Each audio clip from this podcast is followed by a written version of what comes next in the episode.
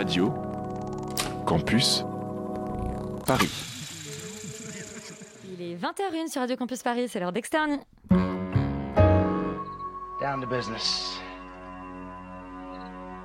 I got my wild cherry diet Pepsi, and uh, I got my blackjack gum here, and I got that feeling. Mm, yeah, that familiar feeling that something rank is going down out there. Oui, non, non, vous vous trompez pas, il s'agit bien d'une apostrophe. hein. Voilà, je m'adresse à vous, chers spectateurs. Don't ever feed him after midnight. She's alive! Alive! ready to party. I'm sorry, Dave. I'm afraid I can't do that. I'm a man. Well, nobody's perfect. Qu'est-ce que c'est acteurs sont à l'aise dans leur personnage, l'équipe est bien soudée, les problèmes personnels ne comptent plus, le cinéma règne. Vers l'infini Ce soir, il sera beaucoup question d'animaux et pas seulement de ceux qui se, trouvent autour de notre table. Loin des paillettes de Bollywood, le tigre blanc dresse un portrait brutal de la société indienne moderne, comme une jungle sans pitié. À l'autre bout du spectre animal, la fable Penguin Bloom, Bloom tisse une amitié inespérée entre Naomi Watts, paraplégique pour l'occasion, et un oiseau. Oiseau, nom d'oiseau, Nicolas Cage revisite l'histoire des gros mots dans une mini-série évidemment grossière. Oiseau, drôle d'oiseau, la série Euphoria consacre son deuxième épisode spécial à Jules, et torturée héroïne transgenre. Puisque l'alcool est capable de nous faire perdre toute caractéristique humaine, on vous invite à la fête de la bière au cœur de la série allemande L'Empire de l'Oktoberfest. Empire toujours, on vous dira tout ce qu'il faut savoir sur la télé-réalité L'Empire du Bling. Et quitte à ne rien vous épargner ce soir, on reviendra aussi sur la série documentaire Le porc, une passion coréenne. Le porc, encore un animal le plus proche de nous si on en croit la médecine, mais aussi les médias. La boucle est bouclée, externe c'est parti. Breaking news. Et Léa, on est de retour en studio avec toi pour avoir enfin des petites news. Euh, et c'est peut-être ça, en fait, euh, l'actualité ce soir, la première, la grande. La toute la grande actualité, c'est c'est mon grand retour sur les ondes de Radio Campus Paris. Euh, je vous souhaite une très belle année. Comment commencer avec une bonne nouvelle la Celle l'annonce grande des nouvelles pour nous. L'annonce picoler. du, Pardon.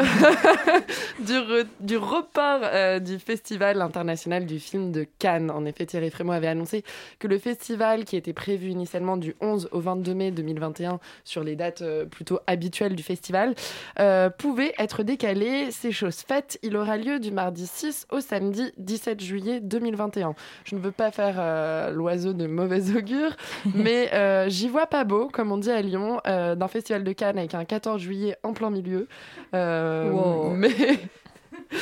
Mais en tout cas, voilà, la nouvelle est tombée. Et donc, euh, save the date, le festival de Cannes, du 6 au 17, avec une palme d'or en plein mois de juillet. Et en espérant qu'on pourra faire la fête parce que pour pas vous cacher grand chose, c'est quand même pour ça qu'on y va. Euh, euh, Yuri a beau prier contre Netflix tous les jours, euh, Netflix va bien.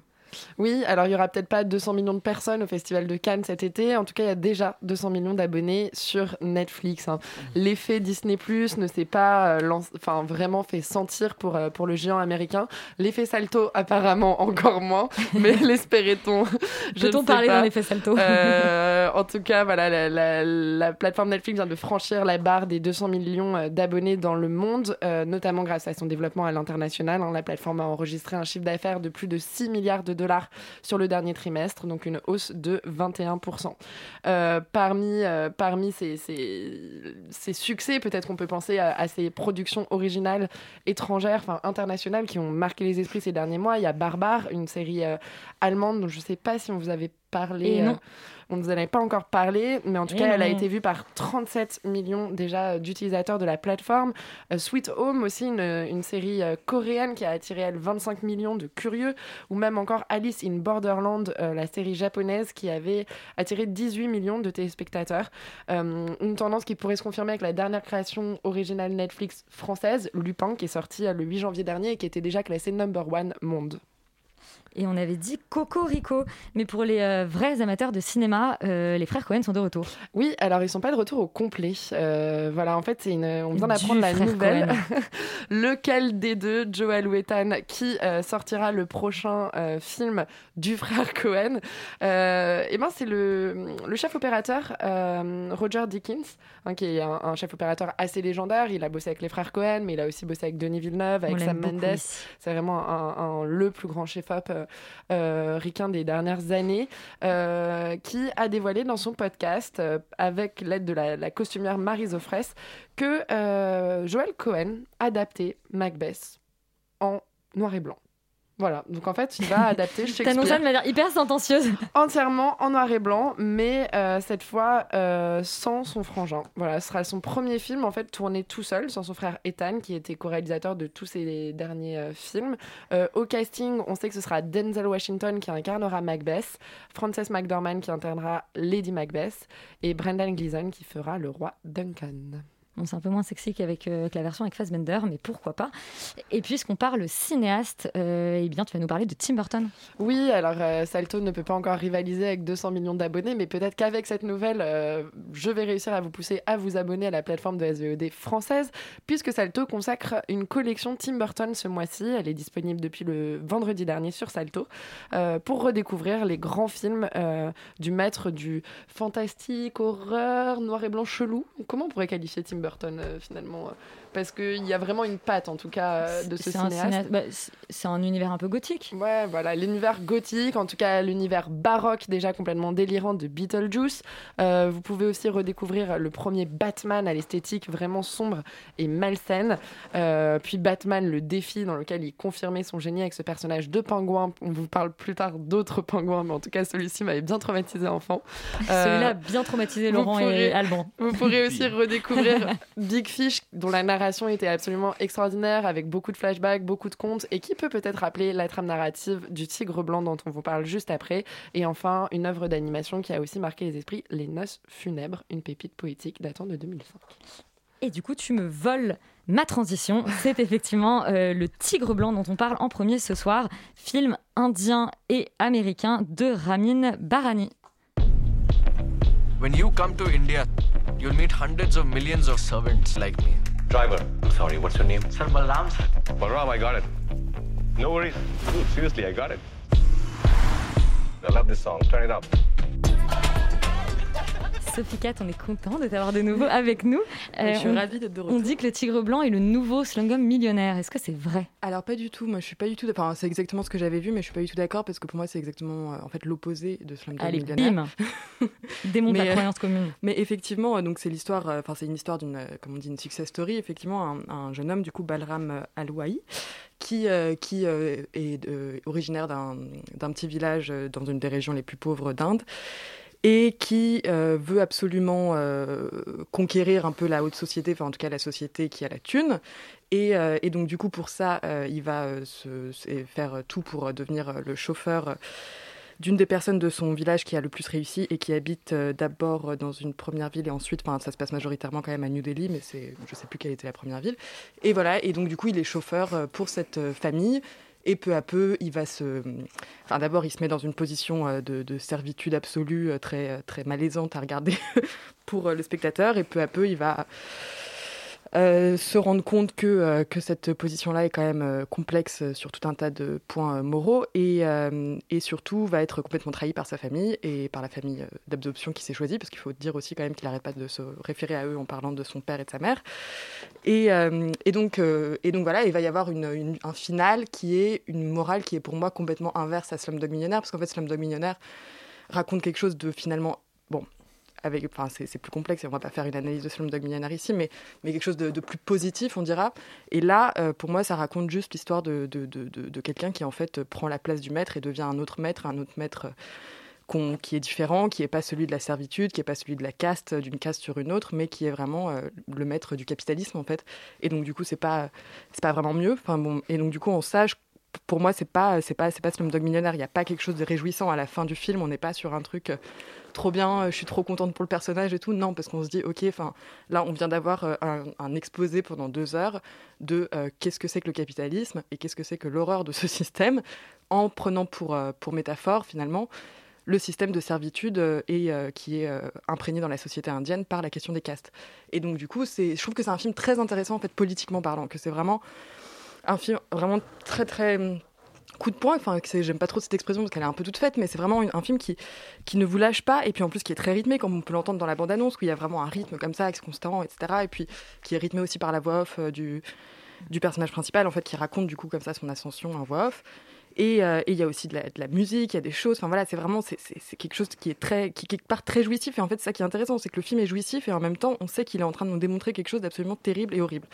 Et, c'est, là que se situe en fait toute la toute la question intéressante de ce film pour moi. Et, voilà. Et, donc du coup, après, je trouve que, donc c'est un film politique, mais c'est pas non plus un film qui pour moi vaut tant que ça en termes de mise en scène. Je trouve qu'il y a quand même des choses qui sont très faciles, qui sont amenées, euh, qu'on a vues mille fois, qui sont pas extraordinaires. Enfin, déjà la question de l'utilisation de la voix off pour raconter comme ça un récit, aussi euh, la, manière dont euh, les personnages sont tous quelque part euh, un petit peu schématiques et puis surtout des, plans comme ça, enfin qui sont des choses qu'on a déjà vues, une facture de l'image qui est aussi très Netflixienne quand même d'une certaine manière. Mais en fait, finalement, c'est peut-être un film qui a réussi à prendre tout ce que Netflix a à proposer et à en faire le mieux en fait de ce que Netflix a à proposer tout en étant une euh, satire euh, assez virulente contre ce que Netflix est lui-même. Donc c'est assez intéressant. Et, je pense que c'est vraiment un film à voir. Et aussi pour, pour voir l'Inde, en fait, et aussi parce que, bon, il y a quand même des... Alors New Delhi, évidemment, on voit beaucoup New Delhi. On voit beaucoup la société euh, indienne et on voit beaucoup aussi les... Villages, les traversées en train, enfin vraiment toutes les choses qui peuplent un peu l'imaginaire collectif autour de l'Inde. Et, euh, et c'est saisissant parce qu'après on se pose vraiment la question de est-ce que, euh, enfin, quelle, serait notre place aussi en tant qu'occidental là-bas Comment on se situe par rapport à cette pauvreté totale, par rapport à cette violence absolue, constante Et du coup, c'est vraiment un film qui pose des questions aux spectateurs et ça, pour moi, du coup, c'est quand même un film vraiment euh, très intéressant. Donc tu recommandes absolument le Tigre blanc. Alban, euh, qui serais-tu en Inde? Euh, je, je ne veux pas répondre à cette question et j'espère ne pas connaître la réponse. Euh, simplement, moi je suis assez d'accord avec ce que tu dis, Sophie Catherine. En revanche, je trouve que justement, c'est pas du tout une success story dans le sens où, euh, pour essayer de s'en sortir, pour sortir de la caste, il est obligé de commettre des délits qu'on ne va pas dévoiler ici parce que sinon il va y avoir des gros spoilers.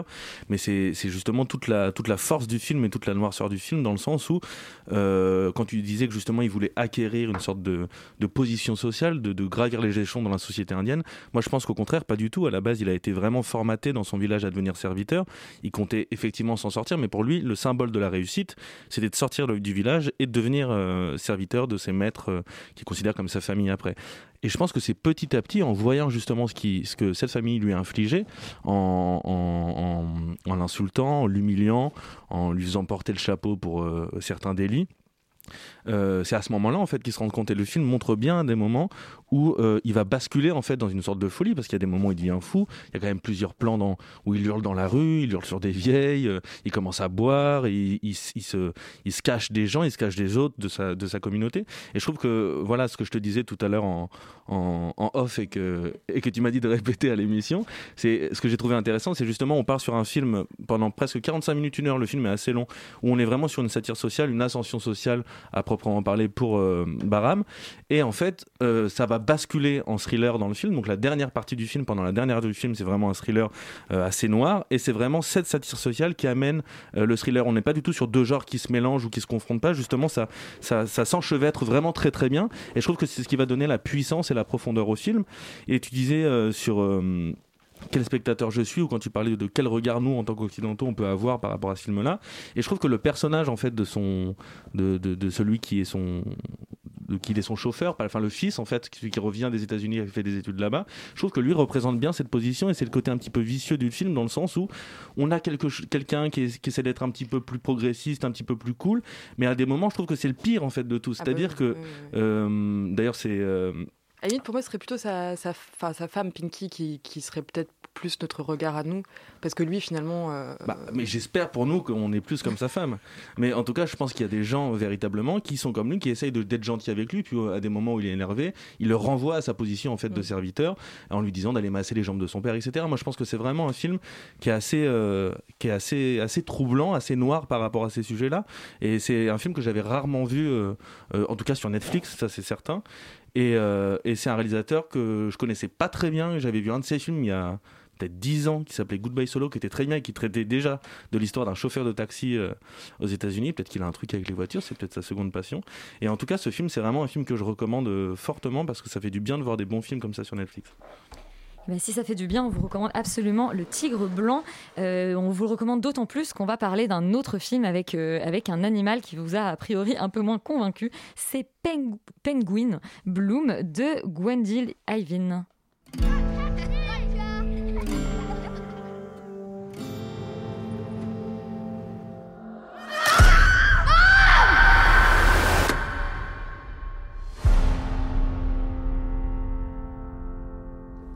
This? That's cool. Alors nous sommes en Australie et le pingouin du titre est en réalité une pie, Alban.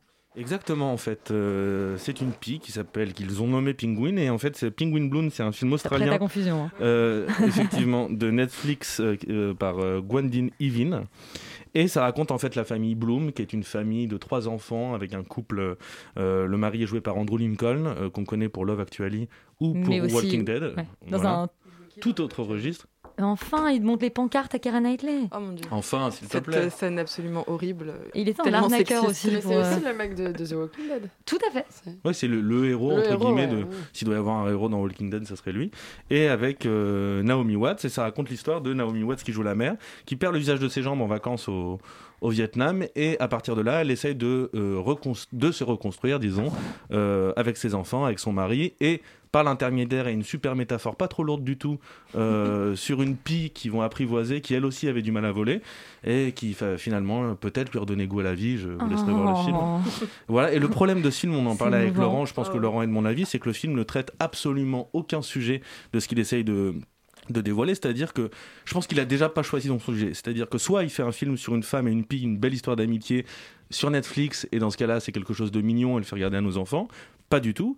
Soit c'est un sujet un petit peu plus dur où on essaye de voir vraiment comment c'est douloureux en fait de se reconstruire, de perdre ses jambes, d'essayer de s'accrocher à la vie, de s'accrocher à ce, qu'on aime, à, son mari, à ses enfants. Et encore une fois, ça s'est raté. C'est-à-dire qu'il n'y a jamais une scène où on voit un peu la difficulté de ce qu'elle a à vivre. Jamais la présence du mari d'Andrew Lincoln est inexistante dans l'histoire. C'est jamais il y a un moment où, il y a, où c'est dur entre eux. Je pense qu'il doit y avoir quatre phrases dans le film à peu près, si ce n'est des phrases en voix off où il dit aux enfants d'aller à l'école et d'arrêter de faire le bazar. Et c'est pareil pour les enfants. Et il y a une utilisation d'une voix off qui est par l'un des enfants, qui est une sorte d'enfant génie de la famille, qui dit à tous ses frères de, de donner un coquillage pour maman, de faire ça. De... Et c'est un peu lui la tête, c'est le cerveau du film. Mais c'est une tête à claque, non? C'est vraiment une tête à claque et le film est insupportable. Tout ça au final pour que ça explose quelque part et que et que, ça finisse en larmes et qu'ils se réconcilient. Mais c'est, le sujet, le, le film ne traite aucun de ces sujets et c'est vraiment dramatique. Naomi Watts dans le film a peut-être deux expressions, c'est-à-dire elle est triste pendant 1h45 et elle sourit.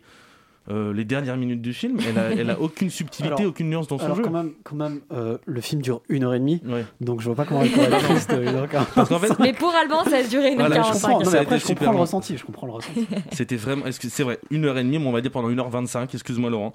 Et, euh, Soyons précis. Et, et les cinq dernières minutes, elle a un petit sourire, elle esquisse un petit sourire, mais sinon, effectivement, le film est, vraiment lourd et c'est et c'est même pas un film qu'on montre à des enfants. On comprend pas où est-ce qu'il veut en venir. Franchement, c'est assez désolant de regarder ça. Et Laurent, est-ce que toi, tu as esquissé un petit sourire pendant les dernières minutes quand tu as compris que le calvaire de Penguin Bloom arrivait à sa fin Euh, alors, alors, non, en fait, moi j'ai même carrément rigolé en fait. à certains moments. Ah bah. C'est-à-dire qu'il y avait des moments en fait euh, d'une gênance, d'un ridicule tellement consommé que, que bah, j'étais mort de rire. Il y a une scène par exemple où la pie se fait attaquer par d'autres pies et c'est une catastrophe. Tout le monde sort dehors en disant genre oh là là, oh mon dieu non, il faut lâcher pingouin, etc.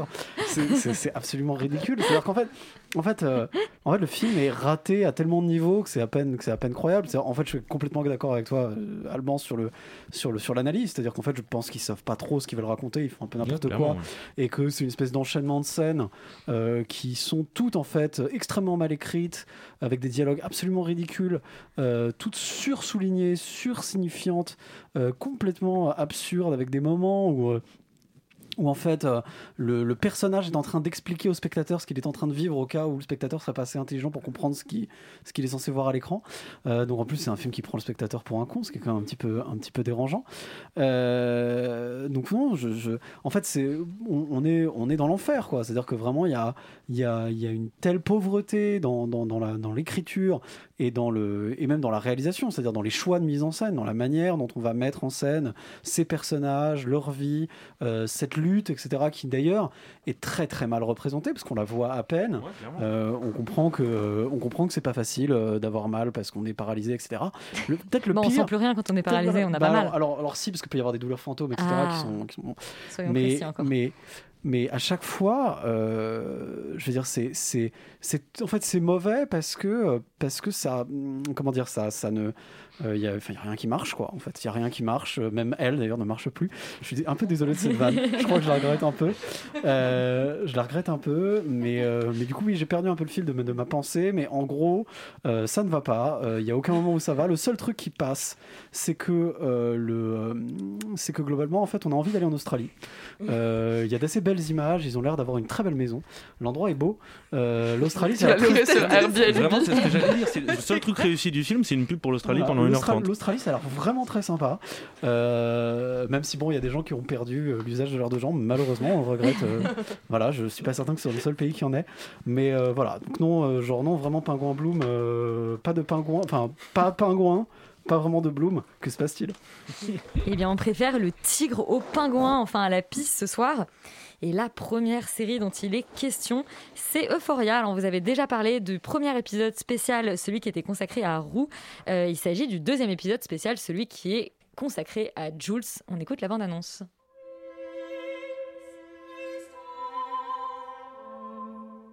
At least for me, being trans is spiritual. You know, it's not religious. It's not like for some congregation. It's for me. It's mine. It belongs to me. And I don't ever want to stand still. Like, I want to be alive.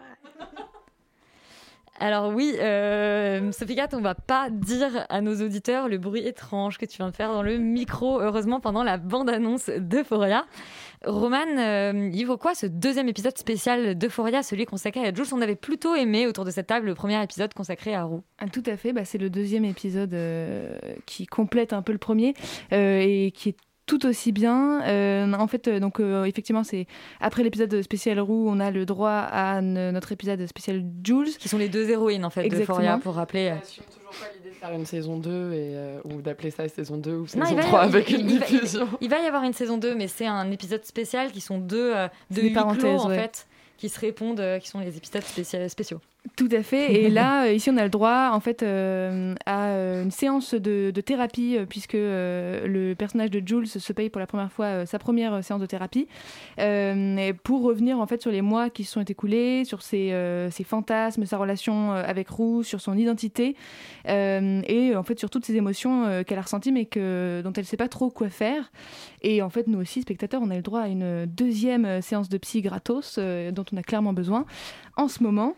Euh, et c'est encore un épisode euh, hyper bluffant à tous les niveaux. Et en fait, c'est un épisode qui, prouve tout, enfin, qui montre en fait tout ce que j'aime de cette série parce que euh, cet épisode démontre à quel point la série s'est construite en tant qu'œuvre à part entière et pas en petits épisodes qui racontent des histoires un peu différentes. C'est-à-dire que on pourrait comparer les deux épisodes de, Roux et de Jules, mais je trouve que ça sert à rien parce que c'est ce que tu disais, Elisabeth, les deux se répondent et c'est vraiment un, dialogue qui est construit entre les deux épisodes. Tout est construit ensemble à chaque fois. Et, euh, et ici, Sam Levinson, qui est le, le réalisateur de cet épisode et de, de l'épisode précédent, Et le créateur de la série. et le créateur, oui, effectivement, parallèlement, euh, arrive à créer un dialogue entre ces deux épisodes euh, avec une maîtrise absolument géniale, comme un espèce de, de chant contre chant euh, moderne, euh, mais en, en forme d'épisode, sous forme d'épisode. Donc c'est assez euh, prodigieux. Et déjà, c'est un épisode qui est, euh, lui, basé sur euh, le désordre, sur l'émotion, sur les fantasmes, contrairement à l'épisode de, Roux qui euh, était plus dans une quête de sens et dans un espèce de minimalisme. Et ce qui est frappant, en fait, quand on regarde cet épisode-là, c'est justement la différence de, de vision et de perception des choses entre Roux et Jules. C'est-à-dire que Roux, elle, elle était dans un état de, survie, où on voit tout sous le prisme de la logique, de la recherche de, sens, encore une fois, d'où le minimalisme de l'épisode 1, qui est très fixe et très calme. Alors qu'au contraire, ici, Jules, elle, elle voit tout, elle est dans une quête de vie, euh, et elle voit tout sous le prisme des émotions, d'où euh, cette espèce de chaos euh, et ce formalisme qu'on retrouve dans, dans cet épisode euh, 2, enfin de Et 2 qui nous avait spécial. un peu manqué dans l'épisode sur Roux, qui est Ah, une marque de fabrique de la bah série. moi, moi c'est ce que j'ai beaucoup aimé aussi, c'est qu'il se permettait de faire ça. Et en fait, d'ailleurs, le- l'épisode de, de Jules commence par un, un plan sur un œil qui voit défiler tout le passé en fait de Jules. Et c'est vraiment ce que la série veut nous dire euh, avec cette, ce- cette, euh, introduction, c'est regardez, ça va être une question de perception. On va, on va montrer le point de vue de Jules euh, à travers son œil à elle. Euh, et en fait, quand on met ces deux épisodes côte à côte, c'est comme si euh, la série nous montrait à la fois à quel point les deux personnages sont différents et complémentaires, et c'est surtout à quel point, euh, selon le narrateur, l'histoire est pas du tout la même. Euh, et en fait, c'est moi je, trouve la beauté de cette série, c'est que le- Sam Levinson met presque en garde le spectateur en nous disant attention, euh, croyez pas tout ce que le personnage va vous dire, parce que euh, ce n'est qu'une partie de la vérité, c'est pas toute la vérité entière, et on n'a que des points de vue. Donc voilà, euh, Euphoria, c'est toujours un peu, euh, un peu de philo, euh, beaucoup de, de, de drame et de dépression, et un, un plaisir énorme, énorme à regarder euh, à chaque fois et à, analy- à analyser aussi. Oui, et, euh, et j'allais dire, parce qu'on n'a pas précisé, mais effectivement, on, a quitté les personnages à un moment de séparation, en Ouais. fait, et donc on étudie euh, ces deux angles-là. Comment elles le vivent. Sophie Kat, toi, tu es euh, un peu moins fan de Euphoria, t'es un peu la récalcitrante de, oui, moi de j'ai l'émission. j'ai pas, j'ai pas été chopée par Euphoria et j'avoue que j'avais pas regardé l'épisode de Roux quand il était sorti, mais là je l'ai regardé du coup pour pour Parce que tu es une bonne élève. voilà, exactement. Et puis j'étais quand même curieuse. Alors j'ai pas été fascinée par cet épisode-là et j'ai pas été fascinée par celui sur Jules. Donc bon, voilà, je suis toujours. Après, je, je trouve ça sympathique et, et Sympathique, et- je sais pas si c'est le terme, c'est quand même. euh, si, je trouve ça sympathique. C'est, quelque chose d'assez. C'est plaisant à regarder. C'est, c'est un, petit, un petit peu un bonbon. Il y a plein de couleurs vives. Il, y a- il se passe des choses. Un bonbon, Un bonbon ouais. dépressif. Si, si, hein. oui, un Ouais. bonbon, oui, mais un, Un bonbon, acidulé, hein. acidulé, dépressif, mais tout comme euh, Skins à son époque était un bonbon acidulé, dépressif. Enfin, je veux dire, quand on parle d'adolescents qui ont des problèmes, forcément, c'est pas très marrant. Mais, euh, mais, mais bon, en soi, je trouve que c'est une, une représentation assez intéressante de, de- de- d'une forme, enfin, d'une certaine jeunesse. Et, et ça, ça me, ça me déplaît pas du tout. Et puis, effectivement, je trouve que c'est pas une série euh, bête du tout. Enfin, évidemment, ça, ça aborde plein de questions. Mais en fait, pour moi, c'est toujours. Enfin, en fait, il y a. euh, J'arrive pas à être complètement prise par le truc parce que, encore une fois, je vois beaucoup de choses déjà vues et revues. Et par exemple, cette, euh, cette introduction sur l'œil, pour moi, c'est vraiment euh, très cliché, très classique. Il n'y a pas de recherche vraiment. Enfin, j'avais vraiment l'impression d'avoir déjà vu cette idée-là, ce plan, et qu'il y a quelque chose d'assez euh, facile finalement. Après, en fait, ce qui m'a vraiment intéressée dans Oui, effectivement, et, je, trouve ça intéressant ce que tu dis sur euh, cette, euh, sur, euh, sur cette, ce- cette espèce de diptyque en fait entre et de, de chant contre chant de- des deux épisodes et, effectivement qui, qui raconte l'une par l'émotion et l'autre par la survie. Et ça, c'est vraiment là, je trouve, enfin, je trouve que tu, tu, tu mets en valeur, tu lumière quelque chose de très intéressant que j'avais pas nécessairement vu. Mais, mais moi, moi, ça m'a pas du tout. Enfin, en fait, j'ai pas du tout eu cette. Parce que si après, je suis pas attachée vraiment à ces personnages, il faut le dire. Ils m'intéressent pas beaucoup. Et, et en fait, ils m'intéressent d'un point de vue euh, documentaire. Ça m'intéresse de savoir comment euh, Roux, euh, comment se passe une addiction à cet âge-là, comment, euh, comment on s'en sort. Parce que Roux, du coup, est bipolaire et effectivement addict à des médicaments. voilà, et, et pour Jules, ça m'intéresse la question de la transsexualité, comment on vit cette chose-là, comment on vit cette identité-là. Et, en fait, c'est- ce que j'ai trouvé le plus intéressant dans cet épisode, c'est la manière dont elle décrit la féminité et en fait vraiment la- la- l'aspect, euh, Mm. la question du féminisme. Et qu'est-ce que ça veut dire? Finalement euh, devenir une femme alors qu'on était un homme? Qu'est-ce que ça veut dire le regard des hommes? Qu'est-ce que ça veut dire euh, vouloir être femme? Pourquoi est-ce qu'il faudrait qu'elle ait euh, des seins, qu'elle ait, etc. Enfin, et, elle raconte tout ça aussi sur la question d'une idée à un moment donné, mais on, enfin, on ne sait pas si elle va aller au bout de cette idée ou si c'est juste un truc qu'elle dit en thérapie, de, faire une détransition. Et je trouve ça très intéressant parce que là, ça me pose une question vraiment intéressante qui est qu'est-ce que c'est que se sentir femme en fait? Qu'est-ce que c'est que se sentir homme? Et là, là, j'ai trouvé qu'il y avait pendant cette séance de thérapie quelque chose de, mais du coup qui est plus de l'ordre du documentaire. Après, c'est aussi la force de cette série de réussir à, présenter des personnages de fiction qui peuvent nous, ouvrir des, pans de réponse sur plein de questions qui sont euh, très actuelles aujourd'hui. Et, voilà. Et donc ça, c'est la grande force pour moi de la série. Mais en fait. D'un point de vue fictionnel, je, je suis pas entraînée, je suis pas euh, dans le truc, et puis je trouve qu'il y a beaucoup trop d'utilisation aussi, par exemple, d'opéra. Enfin, de... ça, Elisabeth, tu le sais parce que je t'ai Ah oui, envoyé elle, des. elle- elle live tout elle euh, l'épisode en me disant trop d'opéra, trop d'opéra. non, parce que c'est pas possible. Dès qu'il y a un moment euh, triste de mettre de l'opéra, c'est- nul. Enfin, je suis désolée, l'opéra c'est bien plus intéressant que ça. C'est pas. Enfin, c'est- Enfin, et puis, puis c'est trop cliché, c'est trop facile. C'est encore une fois vraiment la facilité de la mise en scène, de l'émotion. Et moi, ça m'agace. Ça me j'ai envie de de choses qui, me- qui me demandent un petit peu plus d'intelligence émotionnelle aussi. Et, et voilà, et donc c'est- pour ça que je suis pas prise par ce truc-là. J'ai l'impression que c'est vraiment quelque chose, encore une fois, comme du. Enfin, je sais que bon, l'image peut cho- choquer certains d'entre vous, mais encore une fois, un bonbon acidulé qui est sympathique à regarder, qui appuie exactement aux bons endroits pour euh, ressentir l'émotion au moment où il faut. Et moi, je trouve que c'est plutôt intéressant pour regarder, euh, pour euh, comprendre euh, bah, ces deux personnages-là, et puis d'un point de vue finalement assez documentaire. qu'est-ce qui te manque alors si ça appuie au bon endroit en termes d'émotion et que c'est Oui, intéressant moi, j'aime pas, j'aime pas justement quand on appuie exactement au bon endroit et Ah. que je vois qu'on appuie au bon endroit et qu'on a chopé exactement. Ah, enfin, je- c'est prévisible. Voilà, c'est c'est prévisible. Moi, j'aime bien qu'on me, qu'on me Romain, surprenne tu un voulais peu. rajouter Oui, quelque je chose voulais juste dire, parce que comme on, on parlait d'opéra et de, et de la bande originale, que dans cet épisode, il y a, ça s'ouvre, je crois, par, le, par la chanson de Lord qui s'appelle euh, Liability. Ouais. Et c'est juste que ça revient à ce que, ce que je disais sur euh, le, le message en fait, qu'on envoie aux spectateurs, c'est faites, faites attention, c'est pas fiable en fait. Euh, c'est euh, qu'un point de vue euh, parmi euh, tous tous les points de vue de la Terre. Euh, et je trouve que cette chanson, du coup, s'accordait très bien avec la narration en fait, et ce que racontait euh, euh, l'épisode euh, de manière sous-jacente. quoi. Et d'ailleurs, c'est tout le principe de Foria, puisque le Ouais. départ, c'est qu'on toute la, toute la saison 1 est du point de vue de, Découpé, ouais, de ouais. Roux euh, qui, qui visite l'histoire des autres personnages, mais tout en nous disant que c'est quand même. C'est son point de vue, quoi. Euh, bon, et bien, on vous recommande euh, Euphoria, euh, l'épisode spécial sur euh, Jules, même si Sophie Cat se montre un peu récalcitrante, comme d'habitude, avec cette série. Et on part avec Nicolas Cage visiter l'histoire des gros mots. Euh, c'est une série documentaire donc narrée par euh, notre grand ami Nicolas Cage de Bellamy Blackstone.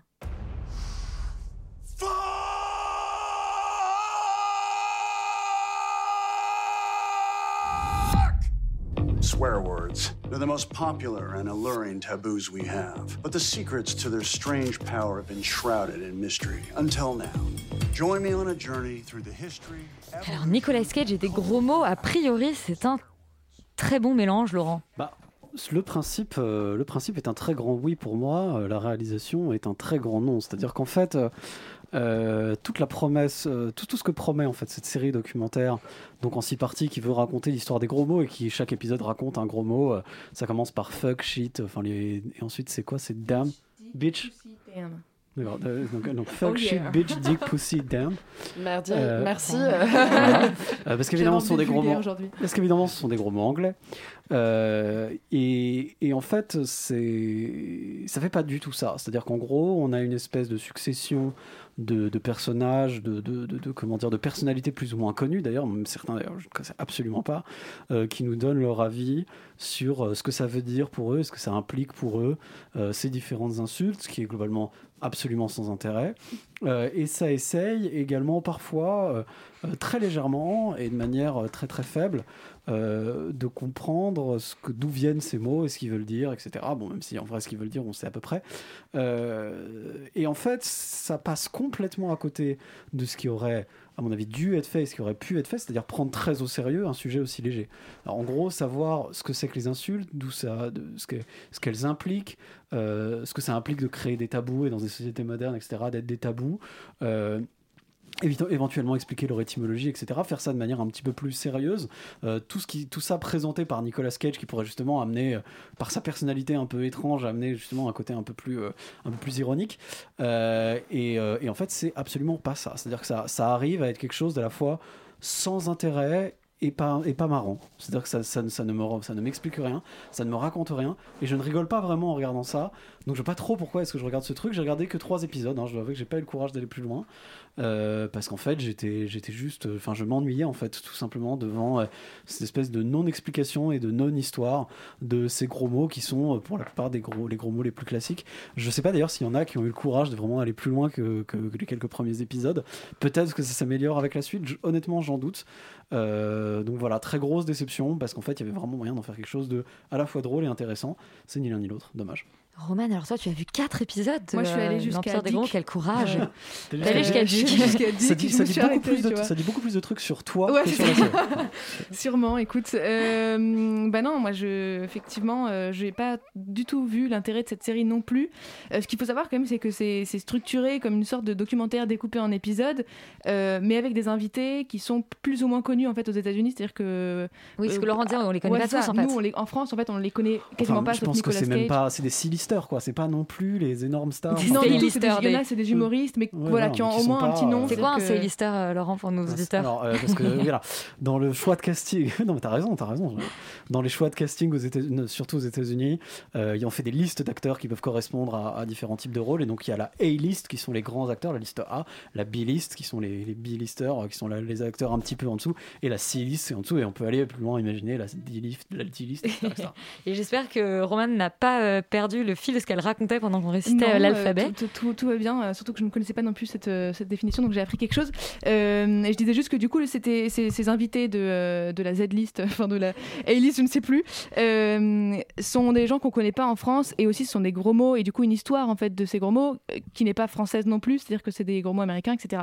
Euh, donc en fait, ceux qui n'ont rien à foutre de la culture américaine vont profondément s'ennuyer dans cette série et en plus ceux qui, comme moi, ont, je sais pas, aiment bien les pancakes et du coup aiment bien la culture américaine se font quand même un petit peu chier aussi, ce qui est problématique. Et euh, en fait, ce que j'ai trouvé le plus intéressant euh, dans cette série, c'est son format qui est, je trouve, hyper perturbant parce que euh, ça aussi tout le temps entre une espèce de comédie, mais effectivement pas drôle, euh, de l'histoire, un documentaire, une sorte de clip. En fait, moi, j'avais l'impression d'avoir découvert une, une, euh, une version moderne de Wikipédia. Donc, c'est fait effectivement mieux que le Wikipédia qu'on connaît, mais ça reste quand même un truc que tu utilises pour faire tes exposés en CE2 et que t'as pas du tout envie de voir le soir quand tu vas aller te coucher euh, pour te faire plaisir. Donc euh, voilà. Plus les invités de ces, de ces épisodes sont tous quand même assez génialement stupides, il faut quand même le dire. C'est-à-dire que moi, c'est le seul truc qui m'a fait rire, c'est j'avais l'impression en fait de regarder un peu euh, euh, Secret Story, de regarder une télé-réalité presque tellement je trouvais ça un peu stupide par, par moment. Et c'est d'ailleurs le même dis- dispositif euh, euh, formel.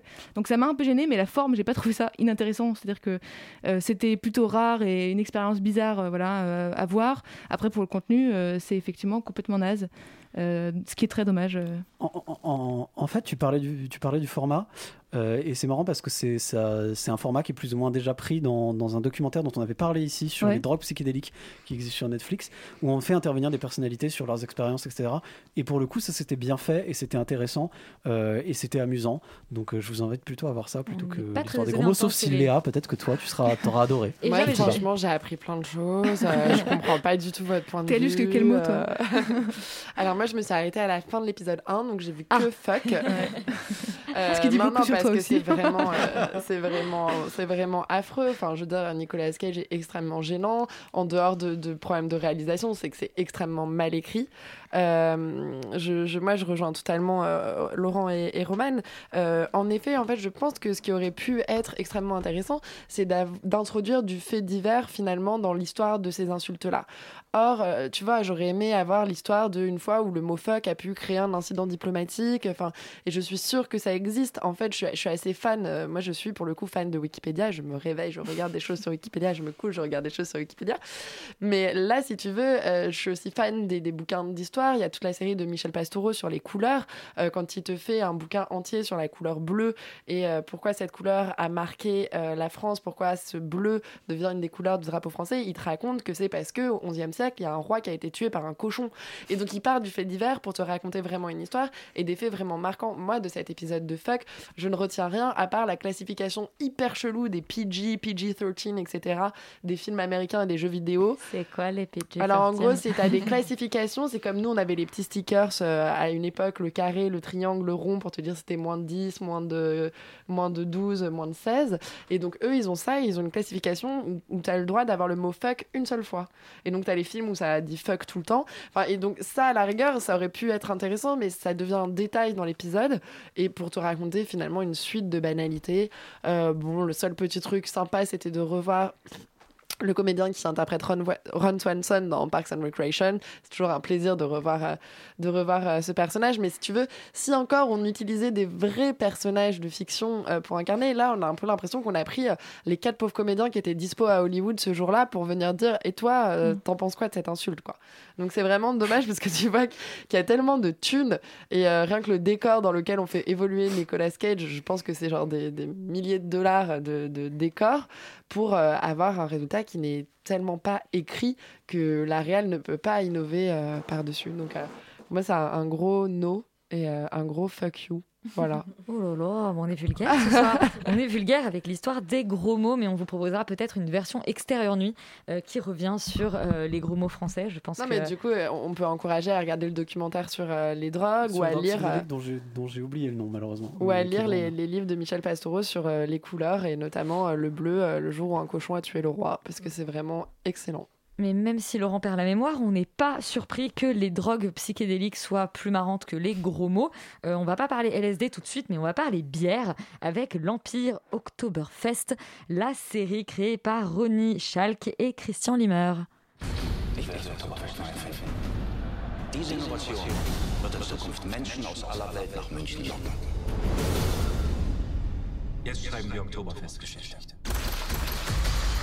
Ich will das Oktoberfest neu erfinden. Diese Innovation wird in Zukunft Menschen aus aller Welt nach München locken. Jetzt schreiben wir Oktoberfestgeschichte. Ich baue eine Bude für 6000 Menschen. Eine Burg. Glauben Sie ernsthaft, die Münchner Großbrauereien lassen sich von unten ins Bier pissen? Alors je ne parle pas euh, allemand, Léa, mais l'Empire. euh, Moi, je d'Oktober- te dois une grosse bière. Je vais te laisser embrayer. je, veux, je veux bien. À défaut de pouvoir aller euh, picoler après l'émission, moi je veux bien euh, cette grosse bière. Bah C'est ouais, c'est un, peu- comme ça. c'est un peu, euh, c'est un peu une série qui, euh, qui, qui te fait relativiser parce que ça te, tu te rends compte à quel point ça te manque les festivals et de boire de, de, de la bière avec euh, plein de gens autour de toi. Euh, Oktoberfest, en fait, le titre c'est Oktoberfest Beer and Blood. Ça donne un peu le ton de la bière et du sang. Ça se passe en 1900 à Munich. Euh, Munich, la ville de la fête de la bière, fameuse fête de l'Oktoberfest.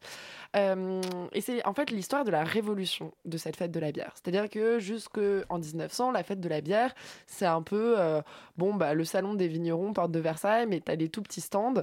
Et euh, bah, c'est le marché de Noël, quoi. Si tu veux, il y y a chacun, chaque brasserie et chaque brasserie bavaroise, puisqu'il faut quand même expliquer qu'il y a une règle euh, d'or en Bavière et que seules en fait les bières bavaroises jusqu'à présent ont pu euh, participer à la fête de la bière car il y a une règle d'or qui est que ça doit être du houblon provenant euh, de Bavière et de l'eau de Bavière qui sert à brasser et à fabriquer cette bière.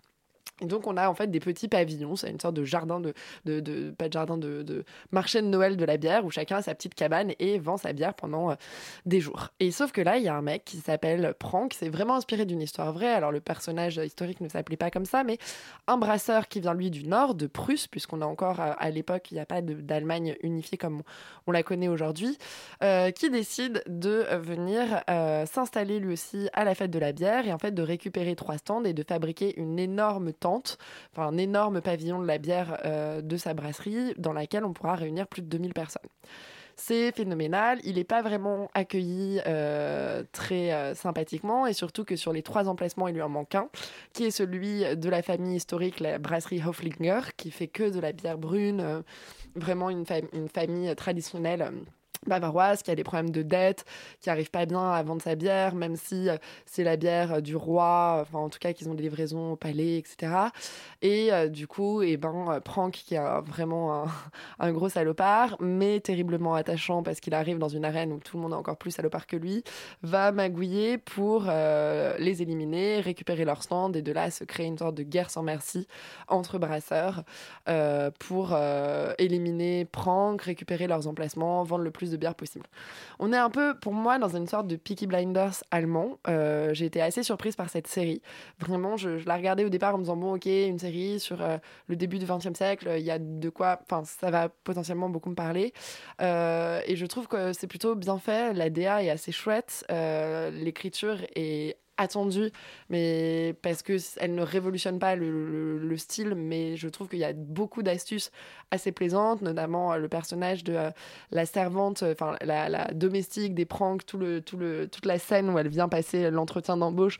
Moi, c'est un truc un peu jouissif, même la scène d'introduction de l'épisode 1, où comment il arrive à manœuvrer pour que le maire de Munich soit obligé de lui accorder le droit de construire son palais de la bière. Là aussi, à chaque fois, il trouve un peu des astuces. Bon, ça, c'est assez souffle, c'est-à-dire que c'est drôle pendant un ou deux épisodes. On se dit, ah, pas vu venir. euh, chouette astuce. Euh, au bout de deux épisodes, on est un peu là, moi genre bon, euh, j'ai un peu vu le truc venir où forcément les enfants des deux familles rivales vont tomber amoureux et oh non non, c'est terrible, comment on va faire? Bon, c'est c'est le CID, on connaît. Euh, mais euh, mais j'ai quand même euh, été happée, j'ai quand même été jusqu'au bout.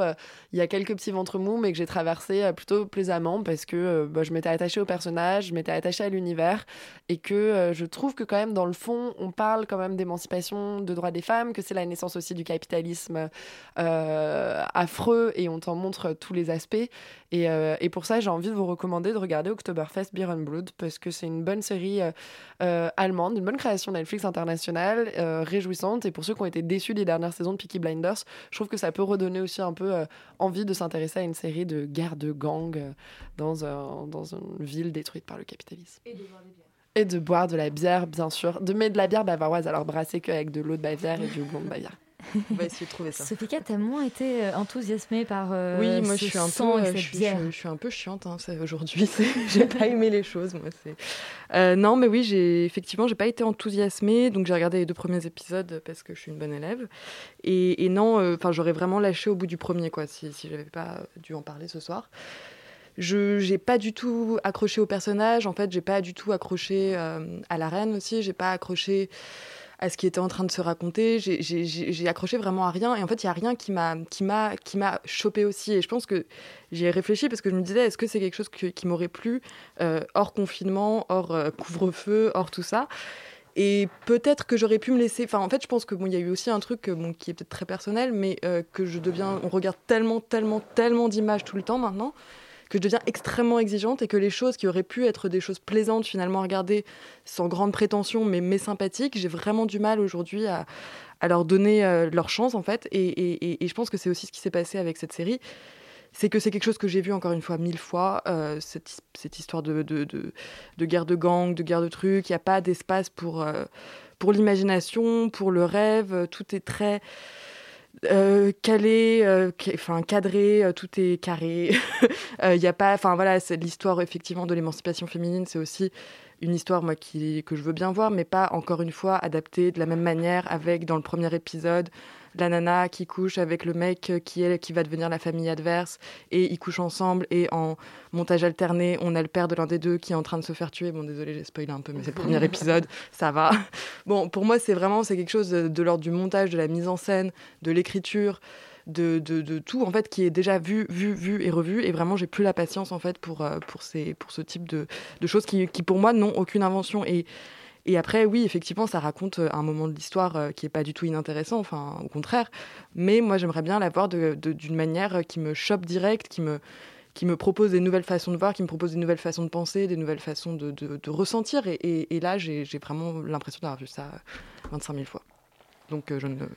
Je trouve qu'en termes d'écriture, je suis complètement d'accord avec toi que c'est hyper attendu, mais au moins c'est efficace. Tu vois, je veux dire, moi je me suis farci quand même toute la saison 1 de. Et malheureusement, je suis obligée de dire saison 1 car il y aura une saison 2 de Bridgerton.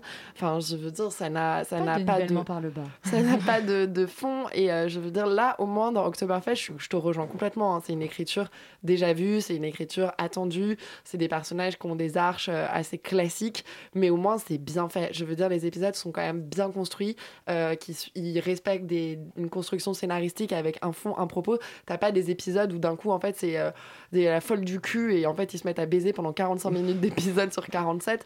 Euh, je veux dire, chaque épisode est vraiment respecte un peu le spectateur et il dit bon, bah voilà, je sais, je suis bonne élève, je vais suivre les étapes les unes après les autres, donc je vais faire un bel acte 1 avec un élément déclencheur, avec un acte 2, avec un All is Lost à la fin de l'acte 2. Et puis en fait, dans le acte 3, on pense qu'ils reviennent et puis hop, il y a un cliff en fin d'épisode pour te donner envie. C'est quand le personnage a, a tout perdu, il est au fond du trou. Euh, souvent, ça s'accompagne de la mort d'un autre personnage, euh, qu'il pense que ça est foutu, mais bon, il reste encore euh, quand même un tiers de film ou d'épisodes à faire, et donc euh, tu te doutes que euh, il il, va pas rester. en fait. euh, voilà. Euh, Léa, du coup, c'est une, en fait, euh, October, l'Empire euh, Oktoberfest, c'est une très bonne leçon de scénario. d'après Bah, ce que je- moi, écoute, j'ai- j'ai-. En fait, c'est quelque chose qu'il faut regarder pour, pour Ouais, voilà, c'est quelque apprendre chose, à, à c'est écrire quelque un chose qu'il faut scénario. regarder pour apprendre à écrire un scénario. Moi, je, je- je partage l'avis de Sophie Catherine dans le sens où moi aussi j'ai été déçue parce que j'aurais aimé avoir plus de subtilité. Sur la fin de la saison, il y a une astuce que Prank va trouver pour se sortir des ennuis où t'es là, ça fait genre clairement deux épisodes que tu sais que c'est ça la clé et que t'as envie de lui hurler en disant mec, juste genre mets ta bière dans les tonneaux et puis voilà, enfin genre elle est devant toi la solution. Mais euh, en fait, tout est tellement finalement bien écrit et bien fait que t'as envie de dire, t'as pas envie de cracher dessus en disant bon, pour une fois, il y a une série qui tient la route. Elle est, je, je suis pas sûre qu'elle soit renouvelée. C'est vrai qu'elle crève pas d'originalité, mais c'est quand même bien fait. Elle respecte le spectateur et pour ça, j'ai envie de, conseiller. En tout cas, aux personnes qui auraient pas déjà été trop abreuvées euh, de séries euh, de ce style-là. Et de, bi- et de bière, peut-être. Et de bière, voilà, de, euh, de, de la regarder. Tu disais que tu n'allais pas cracher sur euh, l'Empire Oktoberfest. On ne crache pas dans la bière. Non. Donc on va quand même vous la conseiller, cette série. Euh, même si Sophie Cat euh, est décidément très récalcitrante ce, soir Ouais, pour ton retour ouais, à l'antenne. ouais. Mais t'as aimé le petit tigre graou Oui. graou. Donc Ça, on, te, euh, on te pardonne quand même euh, cette, cette violence euh, orale. Et euh, alors Laurent, toi tu as, tu nous conseilles des choses très étranges ce soir, puisque tu t'es aventuré sur un programme qui s'appelle Le porc, une passion coréenne. Bande annonce. 삼겹살도 이, 이 미리수가 아주 맞아야 맛있어요. 너무 얇으면 타버리고 두꺼우면 좀 식감이 조금 덜하고. 근데 우리 이것은 3mm 식감도 좋아요. 냉동 삼겹살을 먹을 때는 기름을 쫙 빼는 맛이에요. Alors je suis très déçue parce qu'il faut, il faut quand même dire à nos auditeurs qu'à un moment donné on a cru qu'on n'avait pas de bande-annonce pour le porc, une passion coréenne, et que j'avais quand même très envie d'entendre Laurent imiter un porc en coréen. Mais ce ne sera pas ce soir. Je ne m'y risquerai pas par manque d'alcool et par peut-être euh, petit, petit scrupule euh, raciste, peut-être, enfin je ne sais pas, enfin je n'ai pas envie d'essayer d'imiter des Coréens, je ne saurais pas le faire. les porcs par contre. Euh, et les porcs peut-être, mais c'est pas non plus forcément une très grande réussite. Euh, euh, Donc voilà, il n'y a rien d'étrange à vouloir regarder le porc, une passion coréenne. Euh, Au contraire, euh, on parle d'une série documentaire coréenne sur euh, la culture de la, de la, comment de la consommation de porc euh, en Corée. Évidemment que j'ai envie d'aller voir ce qui se passe et je ne le regrette pas. C'est-à-dire que ça arrive à être tout ce que euh, l'histoire des gros mots n'est pas. C'est à la fois intéressant et drôle et divertissant. Donc, euh, donc par principe, en fait, je serais globalement assez d'accord. D'autant que euh, la série, en fait, euh, se paye le luxe, en fait, de, de- montrer un peu. euh, une façon de faire en fait ce, ce- ce- genre de programme que nous on n'a pas forcément l'habitude de voir en Occident et qui pourrait se rapprocher un- Joël Robuchon, euh, bon appétit bien sûr, qui a disparu des écrans, mais à une époque Joël, où euh, Maïté Joël. qui dégustait ses ortolans. Joël, si, si, vous, si, si tu nous entends, là où tu es. Euh, bref, et euh, non, mais en fait, en fait c'est pas vraiment un documentaire culinaire, ça parle de bouffe. Il y a des images absolument extraordinaires de, comment dire, de poitrine de porc qui grille et de trucs comme ça. C'est fait de Mm. manière très, très léchée, presque comme de la pub à certains moments. Comme on peut le voir d'ailleurs avec un délire un peu plus sobre, certes, mais comme on on peut le voir dans, certaines émissions ou documentaires japonais pour les, les quelques déviants qui ont, déjà regardé des trucs comme ça japonais, euh, avec ce côté euh, voilà très euh, très léché, oui voilà très clipesque, très très pub de manière dont on montre la nourriture, qui est donc du coup très appétissant et très réussi. Et en plus, ça raconte, ça nous permet de voyager un petit peu en Corée, donc de montrer certains particularismes de certaines régions qui ont leur spécialité de porc, etc., qui ont notamment voilà, on parle de, comment dire des porcs de l'île de Jeju et de l'histoire de comment dire du porc qu'on mange pour les mariages, etc. Enfin tout un tas de trucs. Euh, et en plus, on apprend des choses sur l'histoire de la Corée, comment la Corée s'est développée dans les années euh, 70 pour devenir voilà un pays industrialisé, ce qui n'était pas du tout avant, une industrialisation très rapide, et donc du coup une consommation de porc qui a explosé parce qu'il est devenu une espèce d'aliment un peu de référence en Corée, au point que d'ailleurs ce qu'ils disent dans le documentaire, en 2016 en Corée, la production de porc a dépassé la production de riz, alors que c'est un pays qui mange essentiellement du riz euh, de base, un peu comme beaucoup de pays asiatiques. Donc, euh, donc il y a une espèce de vraie culture euh, euh, coréenne du porc et sur et surtout aussi pour ceux qui pour le coup vont vouloir rentrer dans des dans des trucs un peu plus techniques sur ce que c'est que sur sur la bouffe d'une manière générale et sur le porc. on voit en fait qu'ils ne mangent pas les mêmes découpes, ils ne mangent pas la même chose. Enfin, ils ne mangent pas la même chose dans le porc que nous, ils le mangent d'une manière différente. Donc ça peut pour les pour les éventuellement les gastronomes en herbe donner des idées de ce qu'on peut faire avec du porc et comment on peut le déguster. Et certaines des recettes que j'ai vues dedans d'ailleurs m'intriguent beaucoup. Je ne sais pas si je vais réussir à en trouver euh, à Paris notamment le, euh, le Sunday, ce qui n'a rien à voir avec le Sunday de, de McDonald's et qui est en fait plutôt une sorte de boudin un peu étrange euh, qui, qui- qui- qu'on mange avec une soupe. Euh, voilà, donc c'est Hmm. c'est très c'est très c'est assez étonnant en termes de réalisation c'est vachement intéressant on apprend quand même pas mal de trucs et euh, il y a des belles images de porc qui grillent je vois pas pourquoi C'est qu'on vegan s'abstenir quand voilà, même. alors oui, ça, oui, ça clairement, oui, c'est pas très végétarien friendly. euh, les gens sont plutôt gros et parlent coréen pour dire qu'ils aiment bien la viande. Donc on n'est pas sur des trucs euh, très très, je veux dire, éco-conscients, ni, ni vegan, ni tout ce que vous voulez. Mais, mais par contre, dans le genre, je trouve que c'est vachement bien fait et assez intéressant. Il y a que deux épisodes, j'ai pas compris en fait, ça, ça sort pas vraiment toutes les semaines, ça sort à une périodicité que j'ai pas encore bien calculée. À chaque euh, fois qu'on tue le cochon. voilà, peut-être, peut-être. Et ben écoute, j'attendrai ça avec impatience pour regarder la suite. Eh bien, le, le porc, une passion coréenne, un programme, euh, c'est quoi déjà ce qu'on disait? Un programme Netflix de qualité, divertissant. Non, mais surtout et euh, gourmand. euh, Gourmand Gros croquant. Bah oui, bien sûr. Gourmand croquant à, à sortir d'une petite euh, bière, donc. Et le Ou dernier de programme. soju, si on est vraiment très coréen. Bah oui, mais bon. Du coup, il n'y avait pas de, tu vois, il y avait pas de lien avec les programmes précédents. Tu, regardes un peu ce que je fais ou? Même ça m'intéresse pas. Voilà. Ah. Bon, bah, moi, ce qui m'intéresse en tout cas, c'est que Léa nous parle de son plaisir coupable, qui n'est pas le porc, mais euh, une émission de télé-réalité. On est très empire ce soir, après l'empire euh, bien de la bière, c'est l'empire du bling. Euh, c'est la première fois qu'on parle, je crois, de télé-réalité euh, dans Extérieur Nuit. Non, on avait un peu parlé. Je, je pense que c'est quand même un peu une première fois qu'on parle de ce type de programme. On écoute une bande-annonce et on fait son signe de croix en même temps. My friends, they're a little kooky, but they mean well. They have the whole world at their disposal. And I'm just like, oh my god, this is real. Thank you, Jesus! The Asians are here! Just go shopping. That's the best therapy. It's really hard to flex your abs. Alors Léa, avant que tu nous parles de l'empire du bling, j'aimerais savoir comment et pourquoi tu t'es aventurée sur ce type de programme. Et surtout, pourquoi je vous en parle ce soir? Euh, Moi, je déteste la télé-réalité. J'ai jamais vraiment accroché ni au Secret Story, ni aux anges de la télé-réalité, euh, même les dimanches après-midi avec mes colocs. Et pourquoi je vous parle de cette télé-réalité? Je suis tombée dessus un peu complètement par hasard euh, la première semaine de janvier. J'étais encore confinée à la campagne. Je bossais sur un projet qui m'épuisait un peu intellectuellement.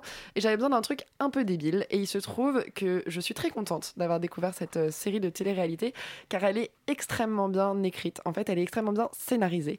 Et pour avoir déjà consommé la télé-réalité sans jamais accrocher, là, je pense que ça m'a plu parce que je trouve qu'on a fait un pas, mais vraiment un pas en avant dans la télé-réalité Netflix, euh, dans la vraiment, mais la mise en scène la plus totale et la plus. euh, on ne peut pas croire que c'est vrai ce qui se passe. Enfin, je veux dire, c'est tellement écrit, mais du coup, quelque part, c'est bien écrit. Aujourd'hui, je suis vraiment Léa, reine de la trame du scénario, qui vous explique euh, pourquoi ça fonctionne, c'est parce que c'est très bien écrit. Euh, mais voilà, Netflix, euh, Netflix elle-même, la plateforme, a marketé cette télé-réalité comme la suite de Crazy Rich euh, un roman qui avait déjà été adapté en film il y a quelques années. Euh, film d'ailleurs qui était ni bon ni mauvais. On passait un, un bon moment, à, à peu près. À peu près. On très envie de voir ce film. je Voilà, un bon dimanche après-midi avec un pot de glace devant. Alors, de quoi ça parle, l'Empire du Bling? Concrètement, euh, tous les personnages sont extrêmement bien caractérisés. On suit Kevin, qui est un top modèle, qui a été adopté par une famille américaine, qui débarque à Los Angeles, qui a souvent été le seul asiatique dans ses groupes d'amis. Il a grandi à Chicago, et là, il débarque à Los Angeles pour sa carrière de top modèle. Et il a de la chance parce qu'il rencontre Andrew, euh, qui est lui-même asiatique, qui euh, est très riche, et en fait, qui l'introduit euh, auprès de ses amis. Dans cette galerie de personnages, il va y avoir Christine, qui elle est la femme du, de celui qui aurait dû être l'héritier de l'empire, en fait, de la dynastie d'empereurs chinois, qui a des problèmes de fertilité, qui vient d'avoir un enfant, un petit garçon, qui dépense mais de la thune, mais comme pas possible pour faire des grandes fêtes pour les anniversaires de son mari et de son fils. Il y a euh, euh, Kim Lee, qui elle est une DJ, j'en ai jamais entendu parler d'elle, mais apparemment elle est mondialement célèbre. Euh, Voilà, il y a un peu tous ces personnages et surtout il y a le meilleur personnage de tous les temps qui est Anna Shea. Donc Anna Shea, elle est russe et japonaise. Euh, elle est tellement refaite qu'on dirait vraiment la sœur des Bogdanov et elle ne fait que chuchoter avec un regard terrifiant. Et si tu veux, moi je vraiment, je- je- j'ai regardé ça en me disant, franchement, je vais pas, je vais pas tenir plus de deux minutes. Et au bout de deux minutes, il y a cette Anna Shea qui déboule dans cette série télévisée et je me suis dit, ok, en fait un personnage de taiseux. Enfin, c'est du jamais vu. On n'a jamais vu une télé-réalité avec quelqu'un qui ne parle pas. Et donc j'ai trouvé que c'était et qui en même temps a un vrai personnage, joue un vrai rôle. Et j'ai trouvé ça assez séduisant et je suis tombée en amour avec ce personnage de Shea. Je me suis dit, ok, j'ai un peu envie de les suivre. Et donc je me suis laissée prendre. C'est vraiment débile. On n'apprend rien ni de culture coréenne, japonaise, chinoise. On apprendra peut-être un peu avec ce personnage de Christine et de son mari qui est un, des derniers descendants. Mais, euh, mais voilà, globalement, on n'apprend pas grand-chose. Euh, on découvre pas du tout Los Angeles. On découvre une diaspora, mais qui est une diaspora extrêmement, euh, extrêmement euh, pff, euh, éclatée. Et, euh, mais mais j'ai quand même trouvé que c'était intéressant de vous en parler, de vous dire que Netflix fait un vrai pas en avant dans l'écriture de télé-réalité. Prends-toi ça en démol. Et je pense que quelque part, ça va encore révolutionner euh, encore plus cette euh, 9e Je ne sais pas. En tout cas, il y a aussi RuPaul qui est disponible sur Netflix et qui est super en termes de télé-réalité. Euh, donc, on te remercie Léa et on remercie euh, tout le monde. Bravo, bravo. Merci euh, Colin d'avoir réalisé cette émission. Restez sur Radio Campus Paris et on se dit la semaine prochaine en espérant qu'on soit toujours en studio et pas reconfiné. Amen.